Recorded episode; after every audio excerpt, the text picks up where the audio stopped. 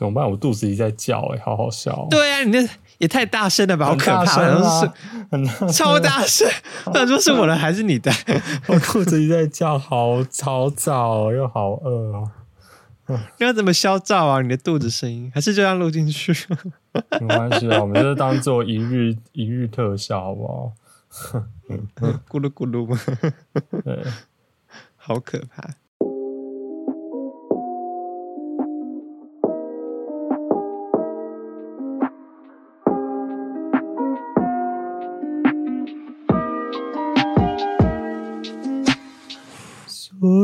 那些可能都不是真的，董小姐，你才不是一个没有故事的女同学。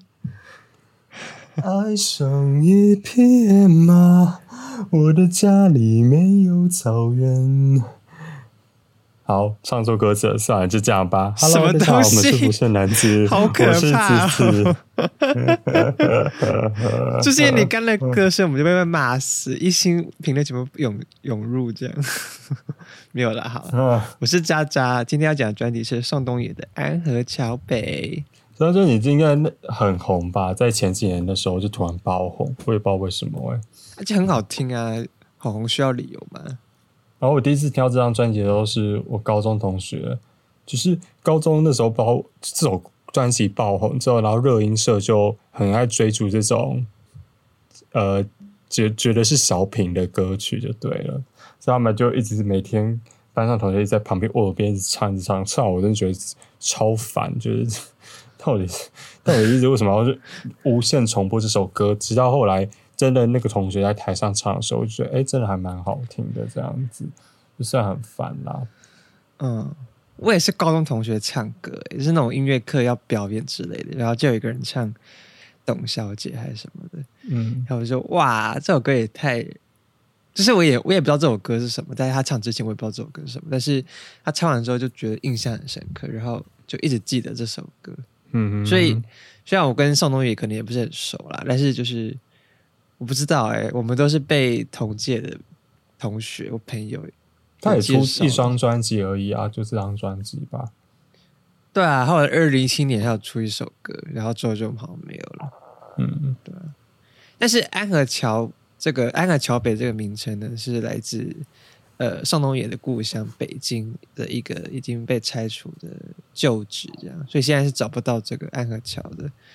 那整张专辑都是讲他自己的人生故事，还有对于北京或是北方的思念，包括那个很多首歌《关于北》啊，或歌词，我们大家会聊到，就是很多都是对于，嗯。呃，他想要回到家乡，但是他可能回不了，嗯，或者他可回去了，也没有人要接接应他，因为他爱的人可能都已经过世了，一个悲伤的开始，对，嗯哼，那而且我觉得很多。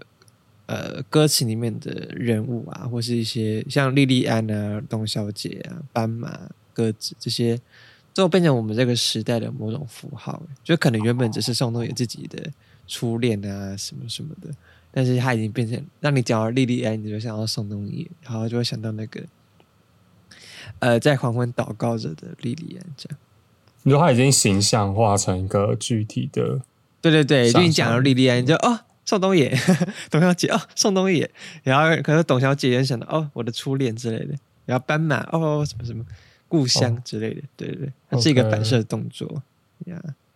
那我们今天就要讲我们的第一首歌《莉莉安》。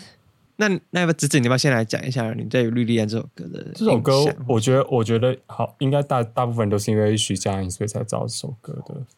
就后来他突然就唱，在我是歌手里面就唱红这首歌嘛。对，就是不过我第一次听到莉莉安这首歌，的确我觉得氛围比较是快乐的，或者是呃轻松。就是你说你听徐佳莹的翻唱，对对对，或者我不看歌词的时候，我听徐佳莹唱，我会觉得她是有点像揣摩一个就是小甜甜这个卡通人物，大家知道他是谁吗？小甜甜，我不知道就算了，反正是小甜，是眼睛会发光的那个。对，就是那种就是在草原上跳舞啊，然后旋转，然后拿着白花在那边当仙女点点点那种形象。我第一次听到这首歌的感觉，但是后来去听宋冬野自己的版本，发现呃，应该说宋冬野整个专辑的都很像是有一种沧桑，然后在回忆过去可能不一定是好的这件事情。那莉莉安这首歌仔细去看他歌词，他的确是在可能在回忆他思念的一个人这样子。这到最后他离开那一刻都没办法跟他表呃给予他我自己的名字是什么，就这样子很不舍的离开。对。嗯，然后之前在网上看到一个评论，很还蛮中肯，他意思说，呃，徐呃宋冬也是抛出了一个疑问，那徐佳莹是给了一个解答。这句话其实就是含刮了我对这首歌很多的想法了，因为徐佳莹在唱的时候，我就觉得好像是呃那个画面好像是呃情人已经在你旁边，然后你就靠着他的肩膀，然后跟他。讲着说哦，我以前在追你的时候，我的想法是什么？这样子，然后说哈哈哈哈哈，你觉得我有这样的过去哦？哈哈哈哈哈，然后说你好讨厌哦，就是这种感觉，对对对。什么东西？不是很聊。但是徐佳莹的版本，她两次都有唱出莉莉安，就是因为他副歌就有说什么，就请你告诉他你的名字，我的名字。然后徐佳莹就唱莉莉安，这样我走音好严重。然后他第二次也是唱莉莉安，这样，所以这是怎么讲？这呃，你所说的给出一个解答，就是他觉得好像莉莉安就是这个歌的主角嘛。但是在宋冬野的版本，他是到歌曲的最尾端才讲出莉莉安这个。这个人这样，嗯，所以其实你也可以就是说，那个你或者那个我，到底谁才是莉莉安？然后这个叙事者是莉莉安吗？还是是那个他呢？还是那个女子？就是就是一个模糊不清的概念，他也没有明说到底谁是莉莉安。但总而言之，这个就是在讲一个莉莉安的故事。那对啊，哎，搞不好你我他都是同一个人，也不一定哎，就是可能在说他自己。对啊，你也不知道。虽然歌词上的那个他，就是他有。女部的她跟就是人部的她，所以你也不知道那个她的，反正太多种解释了，对啊，嗯。但是徐佳莹就是给出一个说，哦，她就是莉莉安，你们不用再吵了，对啊。然后这个她的名字、你的名字、我的名字，也除了怎么讲，就让我想到我我大二的时候有做一个服装周主题，那时候我们就在跟我的 partner 讨论说要做什么主题嘛。然后我们其中一个主题就想到说要做名字。因为其实名字可能代表一个人的真实嘛，或者说可能很多奇幻小说都会用的说法，就是你可当你掌握了某个物品的名字，你就可以掌控它，你就可以比如说让它飞行啊什么的。就是虽然这是奇幻小说的呃叙述方式啦，但是可能我们在讲到莉莉安的时候，也是可以，就是当你知道她叫莉莉安的时候，你就好像掌握了她内心的真实，可能。他平平常也不叫莉莉安，可是你他好像就是你他的一个小名一样，然后你就叫他莉莉安，然后就可以回应你，这样好像这是你们之间的秘密，对啊，这是我自己想到的关于名字这个呃概念，对。而且歌词里面也提到了很多，不管是黄昏午夜，他是用呜夜啦，他的歌只是写呜夜，但是他其实谐音相关也是午夜，然后还有黎明，这样就是莉莉安在等待这个。海上的人等了很久，对吧？那这个让我联想到，我真是很爱联想，就是比如说那个特洛伊神话，就是等待战士回家的那些女人，还有就是歌词中提到什么衣服在炉火中化为灰烬，还有他自言自语，一直到那女子推开门离去，就觉得好像他是有点怎么讲被社会抛弃嘛，因为他一直等待着这个人。就有点像那种女巫的感觉，中世纪女巫被火烧掉的那种故事，对啊，反正我是觉得《莉莉安》这首歌看似好像就是他该讲的都讲，就《莉莉安》嘛，还有什么好讲的？可是其实它有很多不同的你可以讨论的 reference，包括我觉得他的情绪，呃，投就是他情绪并没有那么悲抗诶。就没有像你刚才说女巫，或者是或者什么特洛伊战争的那种女子这么的悲戚。我觉得她只是过往的一段经历，让她觉得很遗憾。我觉得她的情绪表现这样。她就是莉莉安，就是一个等待别人回家但是等不到的人啊，这还不够哀伤吗？我觉得没有没有，就他的歌词写下，我觉得他并没有写的很呃哀伤。对，不过就像是你当时我说莉莉安莉莉安这个名字，可能就会投射某一个人的真实嘛，或是让你想起心中的某一个人。那你有没有就是跟他一样，常常会有想起，突然在你生活中会想起你过去的一些呃，可能也不一定是很重要，但就是擦肩而过的路人或是一些小人物就对了。对啊，我我是没有像宋冬野有那么怎么讲那么明亮的一个形象，我就一两个，比如说像我。呃，一直到现在都还有哎，就是我住社子嘛，然后我们楼下就会有一个那是小儿麻痹的叔叔，就是，而且就是他会一直在楼梯公寓楼梯里面徘徊，就是可能三三不五时就会看到他坐在楼梯门口，或是就卡在那个一二楼中间的楼梯这样，然后就蹲坐在那边，然后你下楼梯的时候，你还要就类似跨过他的肩膀，我就会觉得说，哇，我竟然可以。好好的走路，然后，呃，可以正常的讲话，是一件很罪恶的幸福的感觉。嗯嗯，对。然后还有我国小的时候，我记得有一次放学回家，然后就看到有一个也是我那个同样的国小，就是被便利超商的人抓起来，然后大声斥责，因为他其实偷了那个 Seven 的东西，这样。然后那个小孩就呃，反正就是他感觉好像是那时候就觉得他他是要被关进监狱嘛，就是小孩的心的思想，然后觉得好可怕。他说我会不会其实因为自己因为每个小孩都其实也会有那种想要偷东西的想法嘛，只是不知道会不会做。就是让我看到那个人就是被抓起来，我就觉得天哪，这好可怕，好像我自己也犯了这样的错，对啊。我怎么都是那么哀伤的？对啊，你的你的都是那种感觉，就是以示警惕那种感觉。对啊，没有一些正向的小人物吗？或者是好像这个也算正向？我一直说就是可能那个人很快乐，所以带给你快乐的影响之类的。呃，子子，好，那个人就是我。对我刚才就想说，那个人就是我，好不好？觉得你有点 尴尬，接不下话呀。这是我自己。然后我其实这件事情也是发生在差不多二月初的时候。呃，因为我在前几集有提到过，就是大学生涯都一直在打工，然后前然后打工到自己有点，就是也不是打工，就是事情加重，想要忙碌到。没有自己的休休闲时间，然后也没有自己的休息时间。然后我在二月初的时候，我又去打了一份兼职，就对了。然后里面的有个同事，他一样也是跟我是同岁，然后也是就想休闲时候来赚些钱。然后我们那时候我在工作地方在百货公司，那百货公司中间的。呃，附近都没有什么吃的，就能吃的都蛮贵的这样子。然后我就会跟他讨论说：“哎，我要去哪里吃？我觉得你有没有觉得哪边比较便宜，然后还很好吃的？”然后他就会他就会跟我说：“啊，我今天要去吃那家，我去那家吃差不多一百五的，然后吃那家一百六的。”然后我心里就会偶尔就说：“哈，可是这样的话，我就等于我就花掉一个小时的钱呢。”然后他就跟我说：“他就跟我说。”可是你不觉得你这样工作一整天下来，可能我们工作十超过十十一个小时，那我这样吃一餐，不是就等于像是犒赏自己，蛮合理的嘛？对，我就被他这个一这个思想，然后就一直灌输，灌输差不多三个礼拜、四个礼拜的时候，然后我就开始 有点开始怀疑自己。我想说，对啊，为什么要这么努力呢？就是为什么要省这些？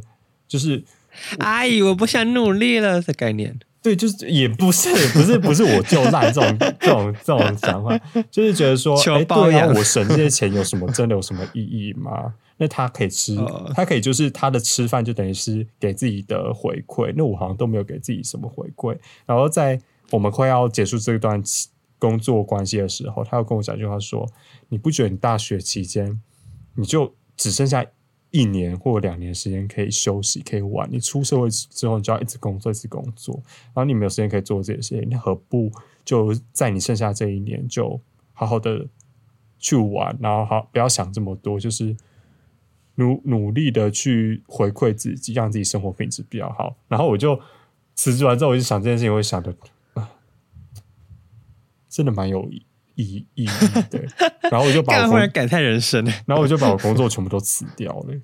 哦，我就毅然辞，居然就把所有东西全部都辞掉。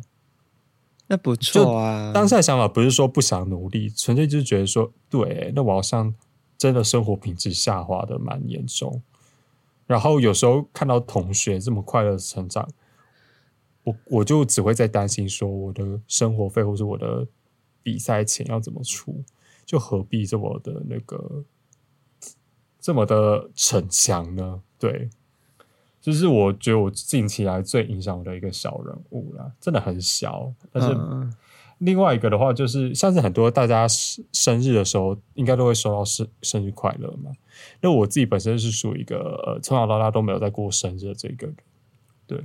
然后，why 我不懂哎，因为没有人生日的时候不是因为没有人帮我过啊，是这样，就是这样，所以就从有吗？对对对对，所以从小到大都没有没有什么一个生日。很隆重的仪式吧，或者就大家一起帮你庆生这种东西。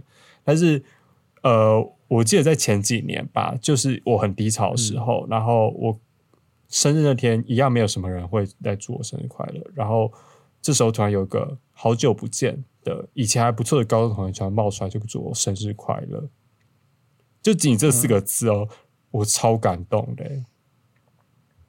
就你那感你能感受那个心情吗？就是全当你认为很重视你的朋友都没有祝你生日快乐，反而是那些呃，可能你跟你没有很熟，确实会想起你的那些人去祝你生日快乐，你就会觉得这种很珍惜的小确幸，很就是很窝心啦。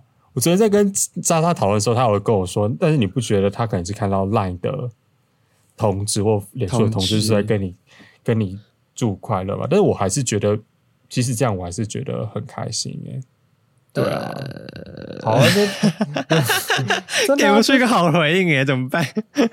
因为有时候你在一个快乐，呃，就是假如说你今天每天跟一个朋友相处，你跟他相处久，你可能会觉得被被这种事情习以为常，知道吗？然后直到有一天你没有朋友之后，你就会觉得，哎，我好怀念那时候的时光，就有点像这种感觉。哦，对对对，只是我我是倒过来，就是我一直都以来都没有收到朋友的的祝福，所以当有人一个陌生人祝我生日快乐的时候，我会觉得特别窝心。对，好啦，好，讲下一首，好，OK OK，欢迎大家生日的时候祝我们生日快乐哦，是不是我们？你们就影响我们的人生，影响我们的价值观，影响我们和我的家庭。观，OK OK。那我们下一首歌要讲的是鸽子。那其实我可以来跟大家讲一下，就是这首歌虽然就是看起来好像蛮安详的嘛，但是呢，他的故事其实是蛮可怕的一个故事。就是他上东野小时候有养一只鸽子，就是他的类似宠物这样。就有一天回到家的时候，就发现那个鸽子被他爸爸摔死，也要煮成汤，就是宴请嘉宾这样。就就是一个凄凉的故事。然后我刚好前天在读一个台湾的漫画家，叫潘潘，应该是叫应该是这样念吧。然后呢，他画了一个漫画叫做《疯人院之旅》，里面也是大意是在描写一个有暴力倾向的成人男子，这样，那被他家人送去精神病院，然后经历了各种荒谬的事情，到最后他没有办法，他就成为一个傀儡的一个，也是一个哀伤的故事。那那个。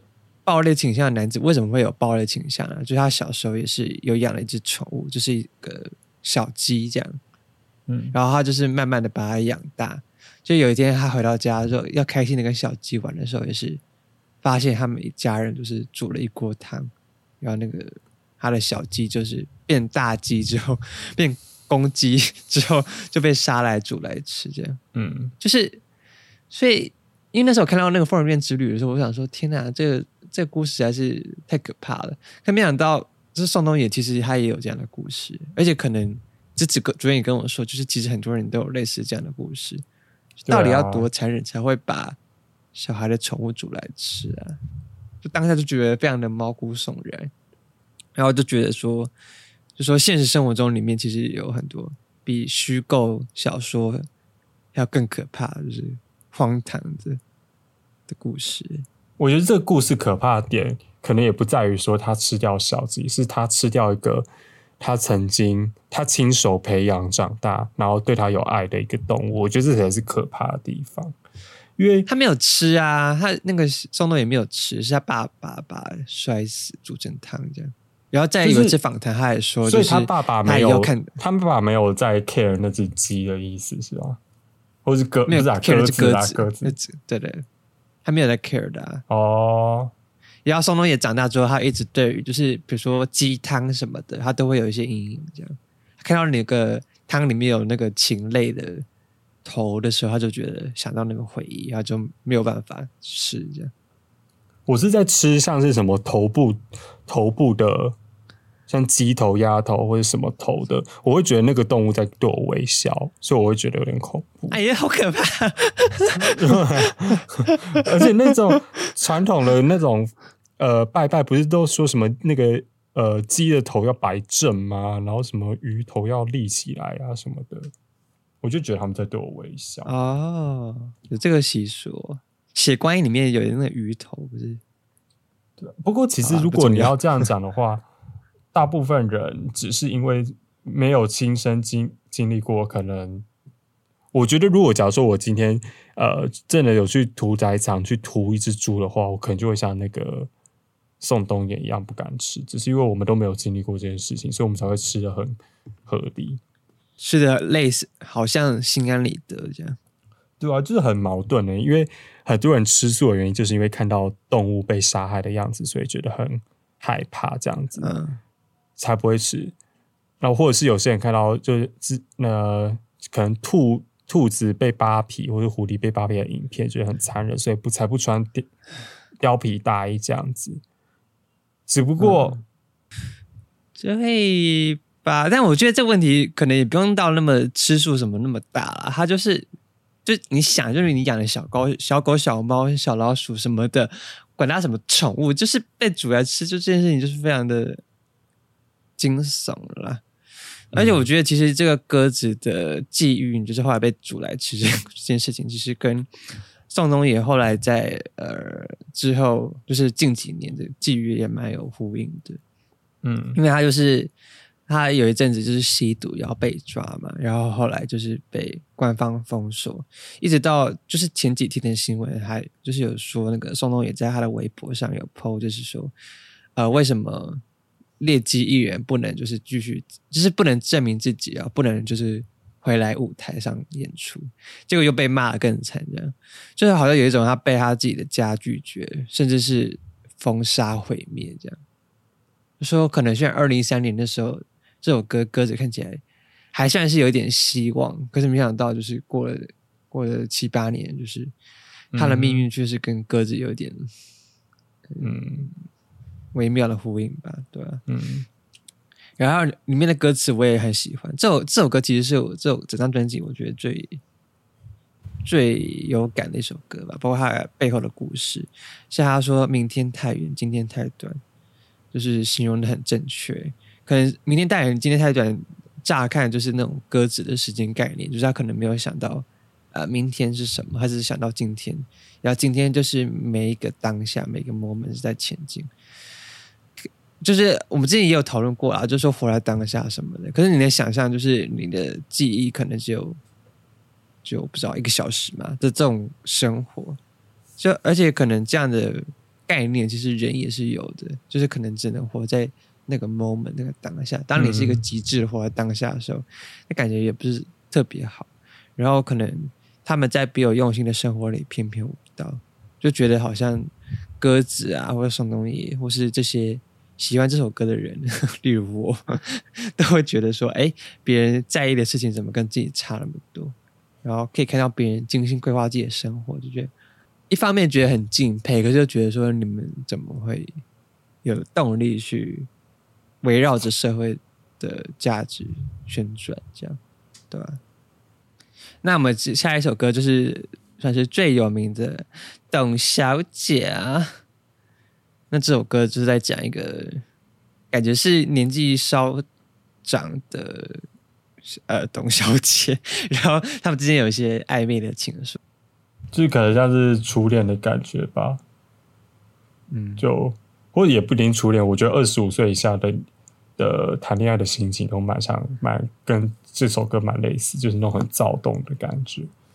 哦，那你平那你之前的初恋也是这么躁动的吗？就是很冲动，做出一些你无法想象，你现在无法想象你会做出来的事情。呃，我现在回去看，确实是蛮。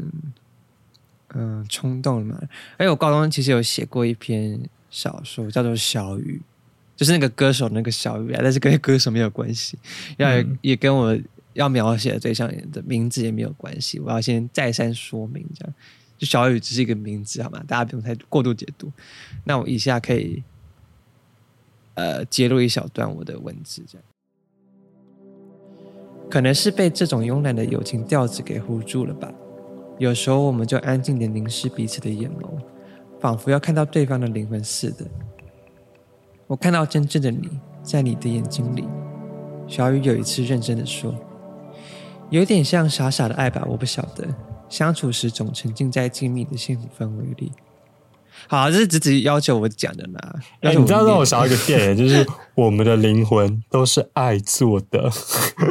我看到你，我没看过 哎。好，不过我觉得他写很好啊，所以所以很值得念。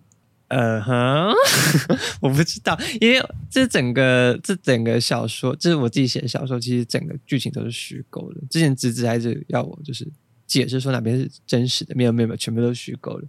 但是可能里面的对于爱情的想法，对于小雨的这这个人的想法，可能都是很多自己在生活中的发现，然后把它转移到小雨这个虚构角色上。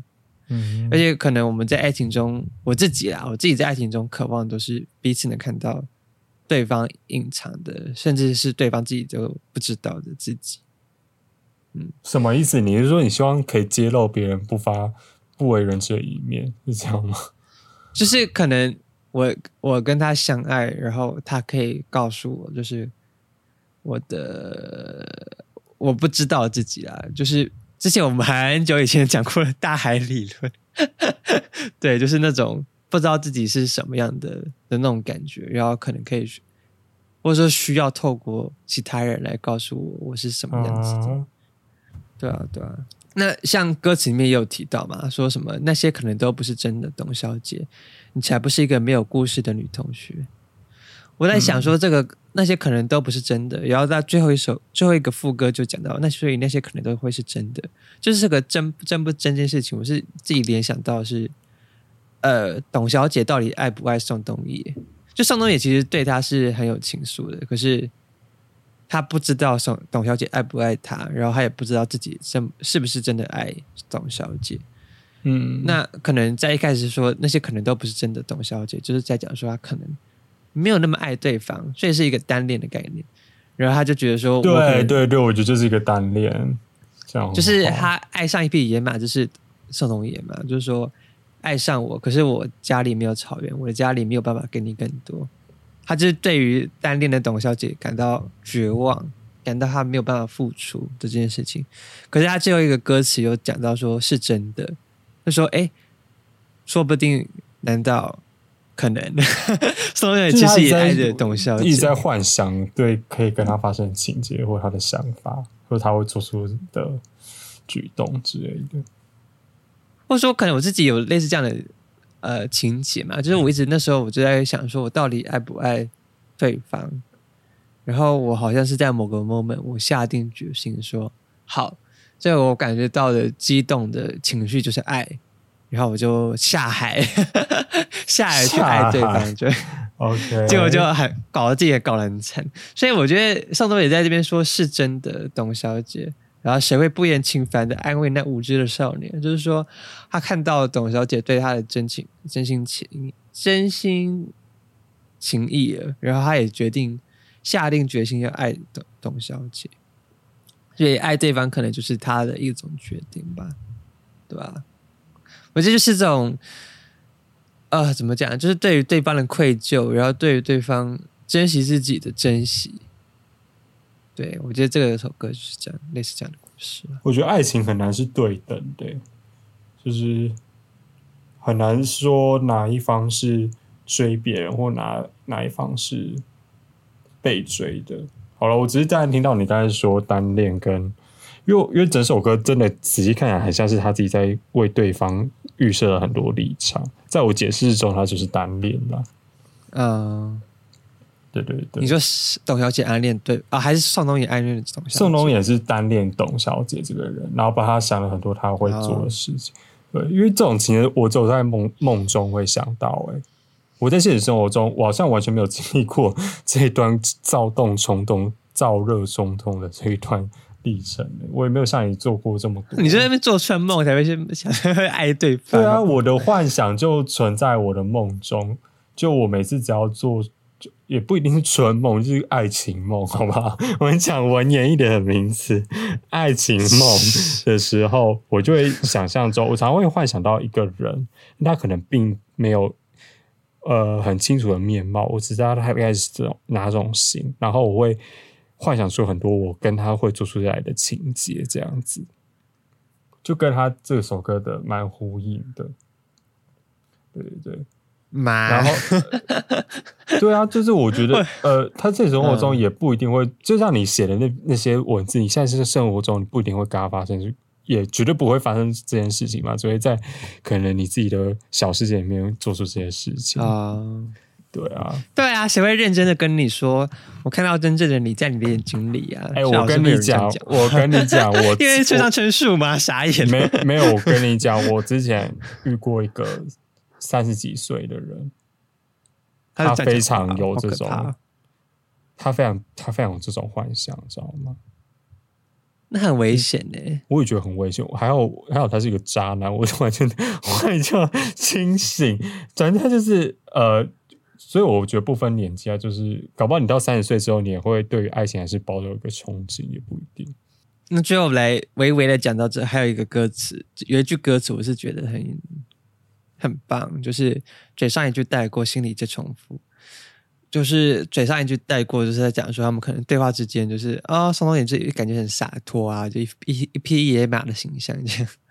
大家内心其实是很惦记着对方的，所以他就是有点在讲说，呃，可能这首歌的文字是很深刻的嘛，然后是可以不断的揣测说董小姐跟对方自己还有自己的心思，然后。以及去对比说，呃，嘴上所说的“我爱你”啊，或是“我不爱你”，或是“哦，今天天气真好啊”这种敷衍了事的句语句之间的差异，就是可能对话是可以很像 podcast 这样，就是一个很随性的 spontaneous 的的一个的的的的的的的的的表达情意的方式，可是文字却可以很深刻，嗯，对啊。那我们可能因为时间的关系，没有办法讲到每一首歌啦。那像自己有一首很喜欢的《斑马》，旋律非常的好听。啊，其实就在讲一个他之前有一个穿斑马纹睡裤、斑马纹睡裤的室友，所以大家用这个角度去看那歌词，其实就还蛮合理的。这样，就那些对于斑马说的话，其实是对那个室友说的。嗯，还有像一首《梦影少年》，我佳佳自己很爱的。呃，像他有一句歌词：“谎言杀死生活，情话杀死自由，时间是杀身之祸，嫉恶如仇。”还有再红的日头也得归了我们的伟大党中央。就是对于就是呃生活的愤懑嘛，然后对于呃谎言啊、情话这种语句的不适应。还有就是可能有点微微的讽刺了党中央，呃，讽刺了中国政府，所以我觉得其实后来他被封封杀也不全然是吸毒，我觉得他可能整首整张专辑或很多首歌里面都隐含对于呃中国当下时事的不满嘛，还有包括这首整张专辑其实是一个回味过去老北京的一张专辑，所以它其实有点带有就是批评现在，呃，后来就是。怎么讲呢？北京翻新啊，可能很多胡同啊都被拔走或者直接抹平。跟你讲，小心我们到时候就被中国 当局封杀，我们就成为台湾 Kimberly，你就看不到明天。直接在很多中国的那个 Podcast 平台被下架了。对啊。好了，那最后你要不要总结一下你对这张专辑的看法？好，我要讲了，我但我又要继续讲长篇大论。但是就是因为这整张专辑呢，就是他也他看似没有关系的片段嘛，就是说跟宋冬野小时候董小姐啊，爸妈叭叭叭一大堆人，然后看起来好像没有什么关系，可是他回头去把串起来，就觉得好像他们都有一种故乡感，然后都好像是他故乡的人物，要一直召唤他的回家。所以我觉得宋冬野其实是也是一个勇敢的人嘛，就是说他是用这样的很深刻的方式去看世界，带有一种诗意的感觉。我之前有一个朋友，他也是常常看到一些美景，他就会说：“哦，这个好像什么电影场景哦。”我那时候就觉得说：“啊，你怎么那么无聊啊？就每个事情都还要去说哦，这好像什么 Before Midnight 啊，说这个比较 像什么霸王别姬之类的，然后就是一直边去说好像好像。”可是我后来想想，就是其实这需要很大勇气，就是说，或者说需要很大的力气啦。你需要不停的怎么讲象征性的手法去看世界。可能这个窗户上的污渍是代表什么？然后可能路过的行人他穿粉红色又代表什么？就你这需要好大勇气。可是，呃，宋冬野却在每一张每首歌都是用这样的方式去解读他。人生中出现的人物，就可能斑马是一个他的室友，可是他却是用动物的斑马来去套用这个人。就你能想象吗？就是比如说，我看到子子今天穿黑色的衣服，然后我就要开始想说，哦，黑色乌鸦，然后开始 就是就是开始联想，然后就开始给他一个很浪漫的诠释。我就觉得这个很很累耶，但最我很敬佩这一点。而且最后一首歌，它的。还有桥北最后一首歌叫 Intro 嘛，这它其实是 Outro 的概念，就是一个结尾曲。那呃，他的 Intro 里面就很多他的生活中的声音什么的，就是他的现在啦。因为他前面几首歌都是他的过去嘛，就到 Intro 是到他的现在。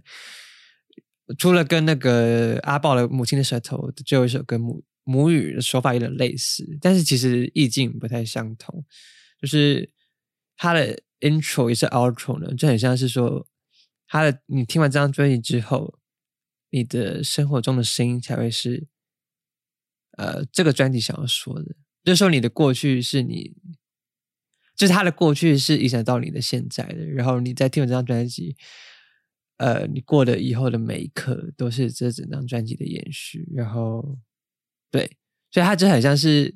就带着董小姐、带着斑马的这些故事，好，然后好好的走到你的人生里面。然后昨天在跟子子讨论完之后，我又再听一张专辑听一次这张专辑，然后听到这张 intro 这首 intro 的时候，他就有一个很小声的英日文，我记得没有发现。然后他的意思是说：“我想你，日日夜夜，日日夜夜，谢谢，亲爱的，再见，爱的人。”然后当下，我看到这个翻译，我就很想哭，就是哦，就他对吧？我就觉得好勇敢，我只觉得好勇好勇敢，他还是在意着那些人。对于我来说，这张专辑就像你刚才讲的，他常常会用一些为其他人塑造一些故事或是情节。其实我常常也蛮。常做这些事情的，就是走在路上的时候，我常会对于路边的人为他想象说，哎，他今天的穿着或他今天的表情，跟他周围的人的互动，是他当然发生什么事情，是不是快乐事情，还是悲伤事情，还他是今天遭了遇到什么困难之类的。所以我常常走在路上闲来无事的时候，我也会这么的去，呃，算是为别人想一些故事或情节吧。而且我觉得他这张专辑就是用很多日常的生活小片段去组成的，就很像是我们常常在看一些摄影集的感觉。摄影集里面的相片有些并不是，呃，它并它其实是拍摄一种氛围的感觉，但是把这些氛围连接在一起，比比如说他今天拍了一个天空，然后就拍了一只小鸟，拍了一只草原上的一个小动物或者是人物等等的，你把这些感觉。单独看好像想不出来一个有什么东西的呃照片，当它组成一起的话，它就变成一个很丰富的想象情节或是氛围。这就是我觉得这张专辑给带给我的一个很大的感觉。对，那我们也可以透过这些这这些片段，我们继续更深刻的去了解，像是呃，他最终想要去。怀念他那个失去的爱人，那我我们就可以其实联想到，也许这张专辑里面写的每个人物都曾经是他爱过的那个人。有可能斑马里面那个室友，其实是他一直很想欣赏，但是他却没有机会去认识的人类。对，所以我觉得这张专辑就是充满了满满的亲切感，还有思念感，就是非常棒的一张专辑。嗯，在笑什么？什么结论？好了，那我们现在要讲的专辑是 Sia 的。One thousand forms of fear，大家可能不知道这张专辑是什么，但是它里面就是 嗯哒哒哒哒哒哒哒就是那个呃选择列那个小女生的专辑啦。喂，太好了，我们终于要讲一张英文专辑了，我好开心！好，大家可以去听一下这张专辑啦。那也欢迎大家去 Apple Podcast 给我们五星评论啊，或是到 IG 上啊，看我们精美的贴文，都是渣渣亲手用电脑绘的哦。亲手用电脑绘是不是怪怪的？好，然后还呃还有一些微微的一些文章啊，大家可以看一下。那如果这这集有在一个礼拜内五十个人收听的话，我就可以公布我那个短篇小说的完整版，大家给我感觉就分享起来，让我们这集可以有多点人收听，因为。对啊，因为这张专辑，我不知道还现在一些年轻人，我们也是年轻人，但是现在可能一些高中生知不知道这张专辑？如果他们不知道，实在是很可惜。好了，也是这样子喽，下次见，拜拜。